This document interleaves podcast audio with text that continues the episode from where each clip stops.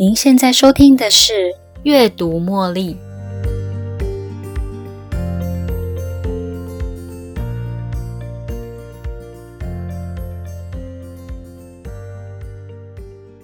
当家人提醒你去洗碗，而你正在看一部好看的电影，虽然嘴巴上会说“等一下就过去啦”，但是我想我们很难马上从沙发上起身的。有些人甚至到了晚上快要睡觉前，也忘了这件事。诶另外一个情境是，你发现啊，明天要交的报告非常多，今天会加班做的比较晚，于是，在下午三点，你就先到公司的咖啡厅休息，吃个东西，告诉自己啊，我先休息一下啦，反正今天一定得加班喽，那就晚一点再做报告喽。以上的情境，你是不是觉得很熟悉呢？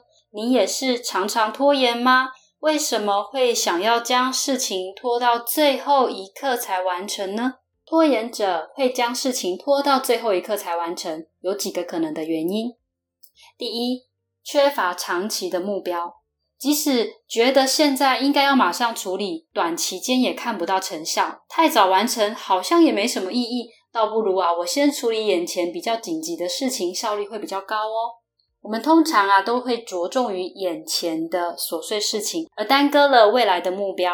我们希望身心健康，但是总是很容易找借口，生活糜烂，作息不正常，太忙没空运动啦，都是别人惹我生气，才会害我大发雷霆的。我们希望现在就能够拥有眼前的东西：汉堡、薯条、可乐、抽烟、酗酒。让肥胖、高血压这些烦人的事情明天再说吧。况且人生苦短啊，我们低估了未来的真实性，高估现在看得到的利益。以劳保年金的请领来做举例，如果今天你达到了年金的请领年龄，你愿意一次请领全部的金额，还是选择每个月请领，一直领到生命终了呢？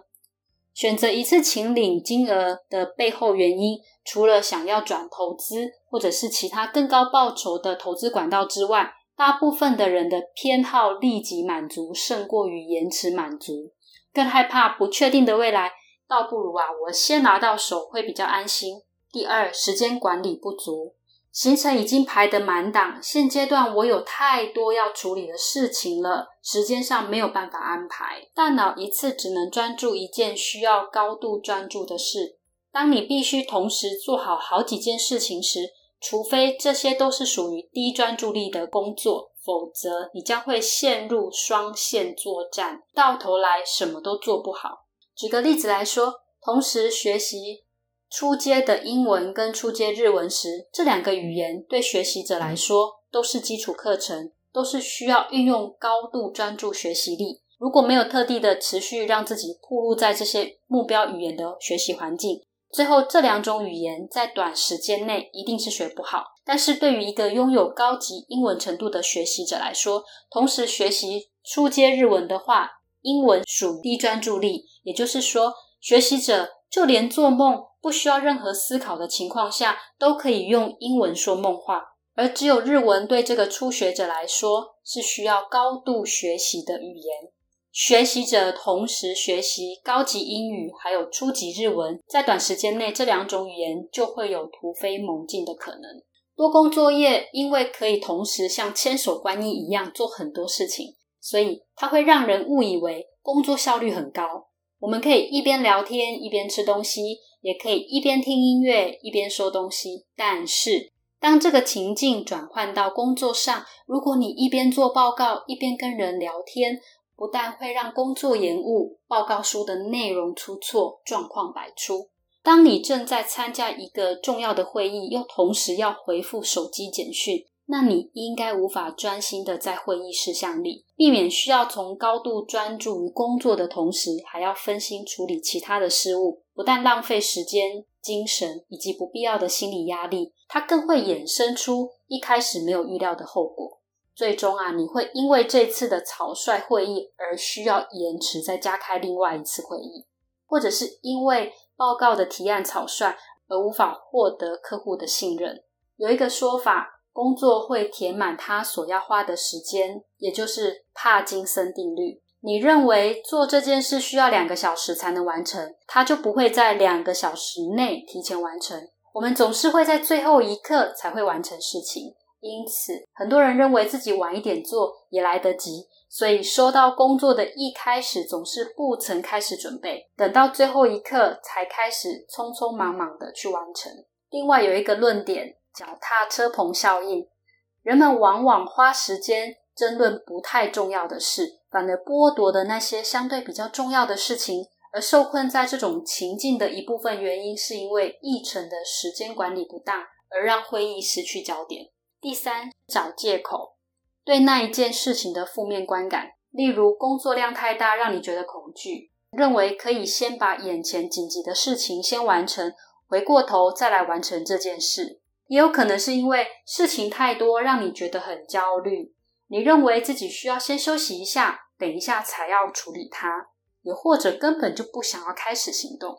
第四是事情的紧迫性不高，晚一点处理也没关系啦。虽然知道它的重要性，但是因为真的没那么急，明天再做就好了。往往对于重要的事情，虽然急迫性不高，却因为一直拖，拖得好久，最后都急就章，草率做出令自己后悔的决定。在这里提出几个对付拖延症的方法。第一。北极星宣言。很久很久以前，人们就知道北极星可以指引方向，避免人们在海上或沙漠中迷路。人们都知道，任何季节都能够在天空上找到北极星。只要找到小熊座的尾巴，以及大北斗七星水勺形状最前面的那两颗星，它们的交汇点就是北极星。找到北极星。就能够知道北方的方向，制定自己的北极之星，宣示自己的长期目标，用行动将大目标拆解成小目标，在设定的截止日之前完成。北极之星可以是你希望保持身心健康，希望当一位称职的好妻子，希望三年后进入外商公司担任要职，或是在三年后成功申请上哈佛大学。如果以保持身心健康作为长期目标，你的外在目标会持续的专注于运动、正常作息；内在目标则会着眼于人际关系的连结、情绪管理。因此，吃零食啊、汉堡、薯条等素食的食品都不会是你想要花时间去考虑的。专注做好一件重要的事情，要求深度工作力。你的北方之星也是深度工作力的终极目标。瞄准你的北方之星，前往长期的目标前进。记住自己的目标，抬头看看自己的北极之星，你才会心心念念的，永远将它记在心上，开始进行。第二个解决方法是艾森豪决策矩阵 （Eisenhower Matrix）。命名的由来出自美国第三十四任的总统艾森豪 （Y. David Eisenhower）。他的名言：“What is important is seldom urgent。” And what is urgent is seldom important。重要的事大部分都是不紧急的，紧急的事通常都不太重要。这个矩阵由一个二乘二的表格划分出四大象限所组成的矩阵图，依据重要跟急迫的程度，将手边的事情做分类。第一象限是重要而且紧急，例如必须立刻就医的意外伤害；第二象限是重要但是不紧急。例如跟某人建立深厚的关系，或是一年后的留学计划。第三象限是不重要但是很紧急，例如支付水电费账单。第四象限是不重要也不紧急，例如挑选收纳盒、搭配衣服啊、浏览 Instagram 或者是 Facebook。通常第三象限的高频繁度会迫使我们必须要花费大半天的时间浪费在第三象限上。因此会缩减了第二象限的重要但是不紧急的事，因为耗费在第三象限的精力，而对于第二象限的重要任务，因此力不从心。艾森豪的矩阵决策，它可以帮助我们区分事情的重要跟紧急程度，让我们可以专注在重要的事情上面，利用深度工作力来执行第二象限的工作。避免我们总是为了解决生活中不重要的琐事而耗费心力跟时间，更可以避开自己拖延的重要的工作。第三，五分钟法则，当自己一有空啊，就可以用五分钟的时间为你一直想要拖延的事开始做一点点的进度哦。即便心里觉得有一点勉强，不太想做，只要告诉自己，只要做五分钟就好了。五分钟法则的目的是要把自己带到事情面前来处理它。你甚至会发现自己还想要花更多的时间继续做下去。不论如何，至少你已经完成了跨出第一步这件事。第四，对抗当前偏差，要怎么样去对抗当前的偏差呢？我们必须要专注长期利益的动机。以中乐透彩为例啊，你得到了一大笔金钱后，你会一次花完大部分的钱，还是选择将金钱存放到其他投资管道，为了未来老年后每个月的收入来做准备呢？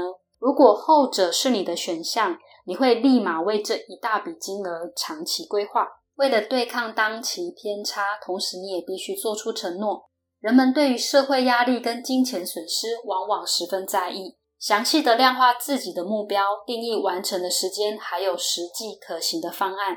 你的目标跟承诺越是详细，达成的几率会更高哦。例如，你想要确切的执行自己上健身房的习惯，你可以跟朋友打赌：如果你希望每周进健身房五次，每次至少运动一个小时，如果没做到的话，在下个月的一号就由你请朋友吃饭，也是一个不错的提议哦。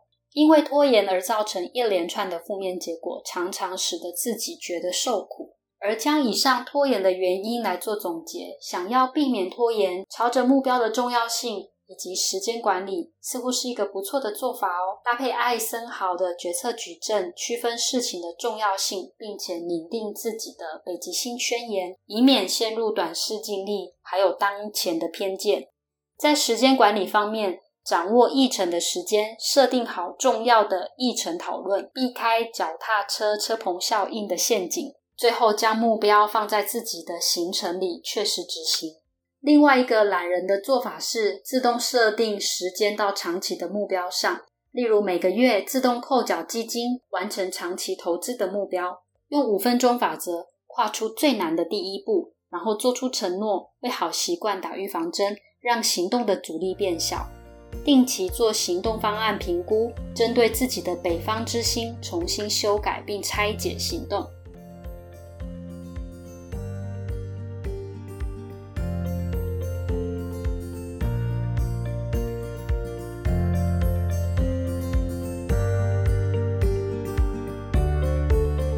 又到了节目的尾声。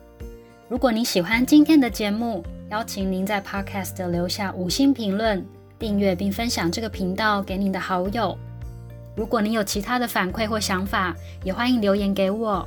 您的这些反馈都将成为背后那一股支持着我坚持不懈、持续创作、提供更优质内容的动力。感谢您的收听，我们下一期再见喽，拜拜。